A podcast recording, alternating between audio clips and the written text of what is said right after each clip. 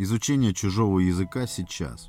У меня всегда откуда-то была страсть к изучению языка. Страсть эта берется, наверное, от любви к речи вообще. Потому что речь, способность выражать словами свои мысли и чувства, не меньше удивляет меня, чем космос. И, конечно, все начинается с родного языка. Я вообще воспринимаю язык как какую-то загадку, тайну а его изучение – стремление эту тайну постичь. Любой язык, даже родной. Меня всегда интересовали любые языки. В школьные годы, помню, у нас были двое ребят армян. Они вполне нормально говорили по-русски, но говорили по-русски все-таки напряженно. Многих слов русских они не знали, они говорили по-русски вынужденно скорее. Я видел облегчение на их лицах, когда они начинали говорить о чем-то между собой на своем языке. Лица их не выражали тогда напряжения, они общались на родном языке легко, и это понятно. Меня завораживало такое зрелище. О чем они говорят? Я не понимаю ни единого слова, даже не догадываюсь. Слышу только какие-то причудливые звуки, вижу, как после каких-то слов они улыбаются, после каких-то удивляются, делают паузу. Они разговаривали на своем языке, будучи вполне уверенными, что никто вокруг их не понимает, и они могут говорить, о чем вздумается. Это так и было. Никто их не понимал и не вникал, о чем они там говорят. То есть язык их родной в их случае был еще и привилегией, преимуществом, неким приватным каналом общения, недоступным остальным. Нам, правда, не всегда такое нравилось. И я стал потом вылавливать из их речи какие-то часто повторяющиеся звуки, слова. Мне это было очень интересно. Я просто останавливал их разговор и спрашивал, часто не совсем тактично, что ты сейчас сказал. Пробовал повторить им свой вариант произношения слова. Я легко и быстро запоминал это слово, так что потом, как только оно прозвучит еще раз, я тут же понимал примерно тему их разговора. Потом я узнавал от них другие слова, новые. Когда я уже много слов знал, я понял, что круг тем их общения не так уж широк. Это обычные наши школьные вопросы и интересы. Через какое-то время, пока я изучал их язык, я уже даже не замечал в их разговорах ничего нового. Было интересно наблюдать за тем, как они переходили на свой язык в большой компании, чтобы кого-то обсудить или передать что-то не для всех. Они тут же оба взглядом искали меня, потому что понимали, что из-за меня их разговор уже не может быть приватным. Я уже достаточно понимал их язык, мне были доступны эти тайны. При мне им нужно было уже воздерживаться от разговора, потому что их язык перестал быть в полной мере для них тем удобством, которым они пользовались, чтобы секретничать. В 19 веке у нас говорили на французском, как будто Россия была французской колонией. Но не все, конечно, говорили, не всем было доступно изучить французский, и не всем это было нужно. Знание французского языка было тогда основой культуры, прогресса и признаком принадлежности к особой части общества. То есть язык вновь является привилегией. Опять это преимущество. Французский язык люди использовали и в быту, по той же все причине. Передача информации только для посвященных, для тех, кому этот язык доступен. Те, кому он недоступен, должны остаться в неведении. Снова вот она, магия языка. В старших классах я пошел на платные курсы английского. Английский и тогда, и вплоть до этого момента для меня всегда был иностранным языком номер один. У нас была небольшая группа, 6 человек. Купили учебники, пришел преподаватель. Ему оказалось 70. Я не против опытных специалистов в возрасте, просто через 5 минут после начала занятия он засыпал за столом. Он засыпал основательно, он храпел на весь класс, нам было уже не до английского. Мы смеялись, он все равно спал. Только когда мы уже забывали, что он спит и начинали уже орать, он просыпался, вскакивал, надевал шляпу, говорил что-то про то, что на занятии нет дисциплины и уходил на улицу курить. Это длилось три месяца, потом он не пришел и курс завершил решился. Учебников было четыре тома, мы с ним прошли еле-еле полтора. Но дело в том, что страсть к изучению английского никуда не делась. И слава богу, я дожил до времен, когда тебе не нужны никакие учителя вообще. Никто ни за какие деньги, при любой степени заинтересованности не научит тебя языку так, как ты сможешь научить себя сам. Безусловно, я говорю о текущем моменте, об эпохе, когда безграничные объемы всевозможного материала находятся в открытом доступе сейчас. Я не лингвист, э, и тут и не нужно им быть, чтобы это утверждать. Сеть позволяет сейчас изучать язык сразу правильно, потому что в сети нет границ, и можно сразу учиться языку у тех, для кого этот язык родной. Все, что нужно сейчас для изучения языка, это просто иметь желание.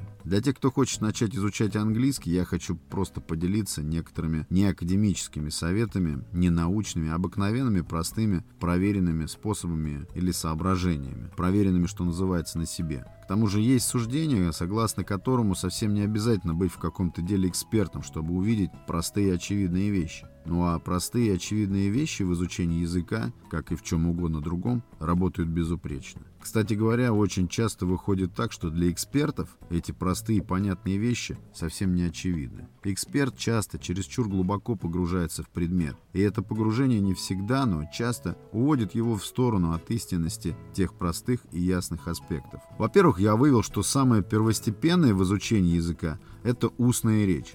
Устная речь и все. Все начинается с обыкновенной устной речи, то есть просто разговор. Первое, оно же и основа всего, слышать и уметь воспроизвести, допустим, английскую речь. Просто подражание. Стал думать, почему так, и объяснение нашел тоже простое и очень быстро. Вот рождается ребенок, в любой точке мира. Первый способ передать информацию для него – это, конечно, мимика и жесты, но после этого обязательно речь. Сперва это звуки, крики, все что угодно. Потом эти звуки сливаются в слоги, в слова, а дальше в предложения. И совершенно неважно, насколько правильно он, этот ребенок, в смысле грамматики, доносит то, чего хочет донести. Он неизбежно будет говорить с каждым разом все правильнее и четче, выражаться все точнее и точнее. Ребенка интересует и радует речь с первых же опытов ее использования, потому что это удивительно.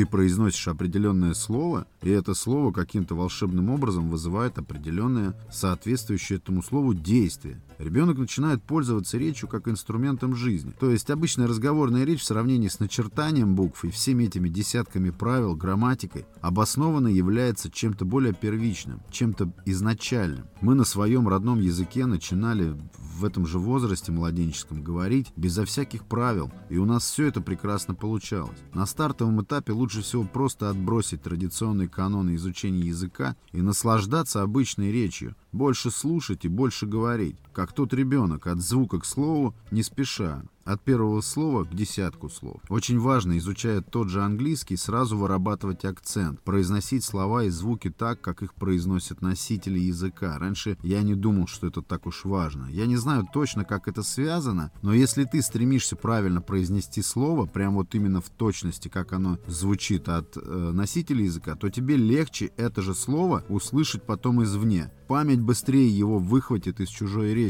и определит его, как уже известное тебе.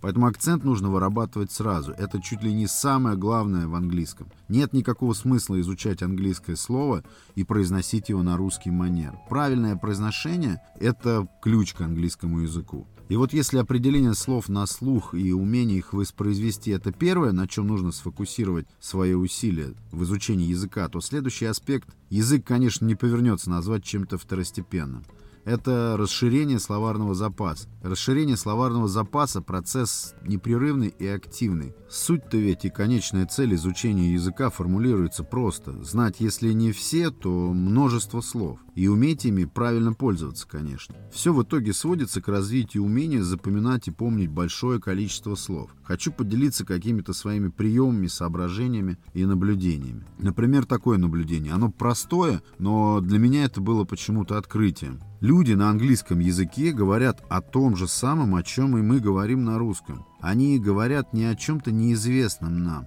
а обо всем том, о чем говорим и мы. Это наблюдение упрощает подход к изучению языка. Английский язык абсолютно зеркален с русским. В их жизни все то же самое происходит, что и в нашей. В английском языке все то же самое, что и в русском. Английский язык это не алгебра, это всего лишь язык, средство передачи информации от одного человека другому. Еще одно наблюдение, хотя для меня это было также открытием, заключается в том, какое огромное количество слов из инглиша мы давно уже используем в своей речи, полагая, что это наши родные слова. Русский язык почерпнул в английском громадное количество слов, их тысячи. Я знал, что у нас много американизмов и англицизмов в русском, но не знал, что их настолько много. Иногда бывает, услышишь, русский человек произносит предложение целое, и вдруг ты обнаруживаешь, что в нем, в этом предложении, не было ни одного русского слова. Все только английские, просто по-русски произнесены. Да и вообще язык, как я думаю, это как гидросистема Земли. Вот течет речка, речка. Речка эта питается ручьями, впадает потом в большую реку. Та в море. Море сообщается с океаном, естественно, который имеет связь с реками на других континентах. Реки с речушками и снова ручьями. И попробуй разбери, что от чего там произошло. Большинство языков находятся друг с другом в такой же связи. Язык распространяется, невзирая на границы, стихийно. Подытожу, то, что мы в своей повседневности употребляем огромное количество английских слов, часто не замечая этого,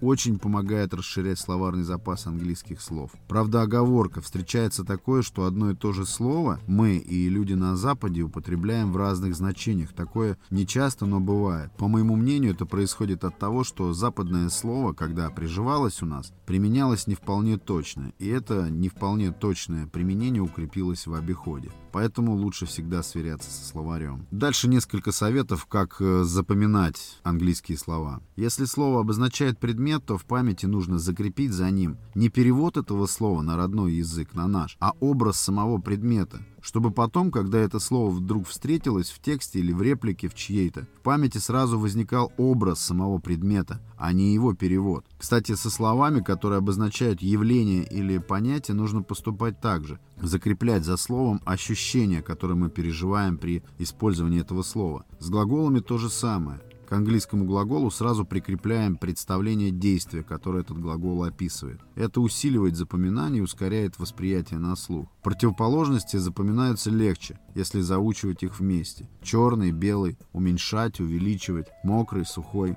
Нужно принять спокойно, что некоторые слова никак не могут закрепиться в памяти. Они путаются с другими, имеют какое-то неявное значение, трудно подобрать точное соответствие такому слову в своем языке. Не стоит тут беспокоиться, нужно просто представить, как иностранец, изучая русский, будет мучиться с каким-нибудь нашим мудреным словом. У нас много чего может довести иноземца до иступления. Так вот, и у них тоже не все просто бывает. Нужно посмотреть на это слово в разных случаях его употребления, тогда оно станет вырисовываться в воображении. Можно бросить это слово, если оно стопорит дело. Ничего не потеряешь. Оно потом когда-нибудь все равно явится ясным и понятным. Очень хорошо запоминаются фразы из двух-трех слов. Не нужны учебники, не нужны учителя сейчас, если ты хочешь учить инглиш. Нужно технологии заставить работать на себя. Всегда под рукой в телефоне нужно иметь словарь. Причем нужен обязательно такой словарь, который сохраняет историю запросов. Понятно для чего, чтобы потом всегда можно было пробежаться по уже пройденным словам. Там же во всех словарях слова можно обозначать избранными.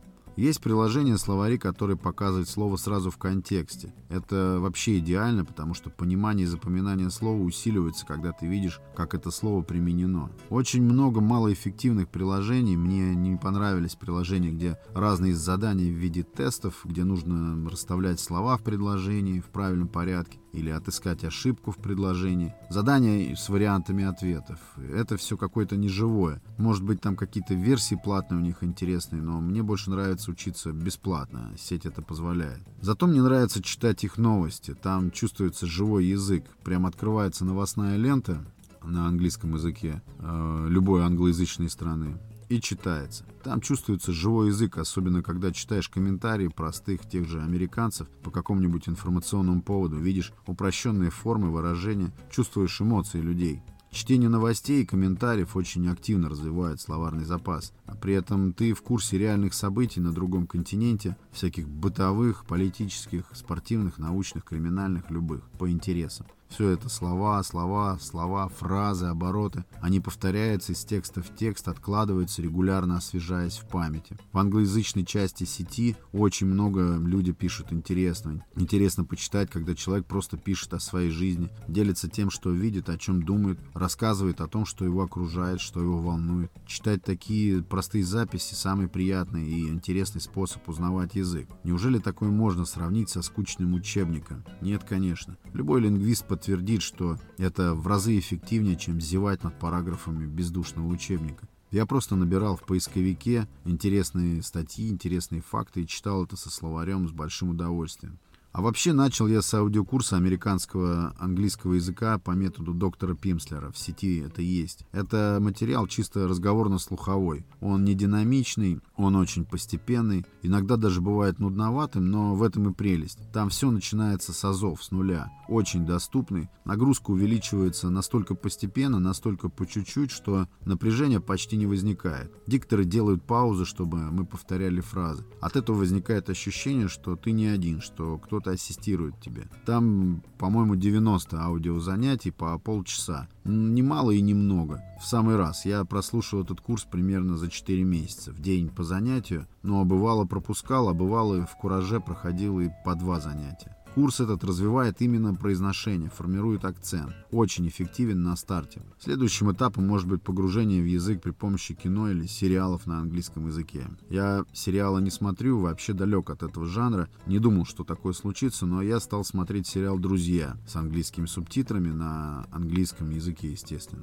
В «Друзьях» простой, условно, конечно, разговорный, бытовой молодежный язык. Сериал очень веселый, поразительно, но сериал «Друзья», адаптированный для нашего зрителя, и этот же сериал, когда смотришь его с оригинальным звуком и субтитрами, две разные вещи. Русская озвучка и русские голоса героев за кадром делают самих героев сериала почему-то идиотами. Им придается совсем иной образ. В оригинале герои смешные, конечно, но и интересные, выразительные. Поэтому смотреть «Друзья» нужно только в оригинальном звучании. Это не какой-то высокоинтеллектуальный фильм, наоборот, простой, доступный каждому, с обычными повседневными эмоциями, с юмором и с драматическими моментами, конечно. Еще один важный и дельный способ продвинуть English самостоятельно – это англоязычные подкасты. Пару лет назад я обнаружил э, несметное количество подкастов, обучающих именно английскому языку. Меня поразило, как активно американцы сами продвигают свой язык через интернет. Там и трех, и пятиминутные выпуски, и сорокаминутные, на любой вкус. Многие талантливые шоумены там обучают инглишу так, что заслушаешься. Они все четко и медленно проговаривают, так что успеваешь все расслышать и понять. К тому же часто рассказывают на английском просто интересные вещи об американских знаменитостях, о городах, об обычаях, о культуре, кино, литературе и просто о жизни. Тоже ненавязчиво, легко и выразительно. Вещь это дельная.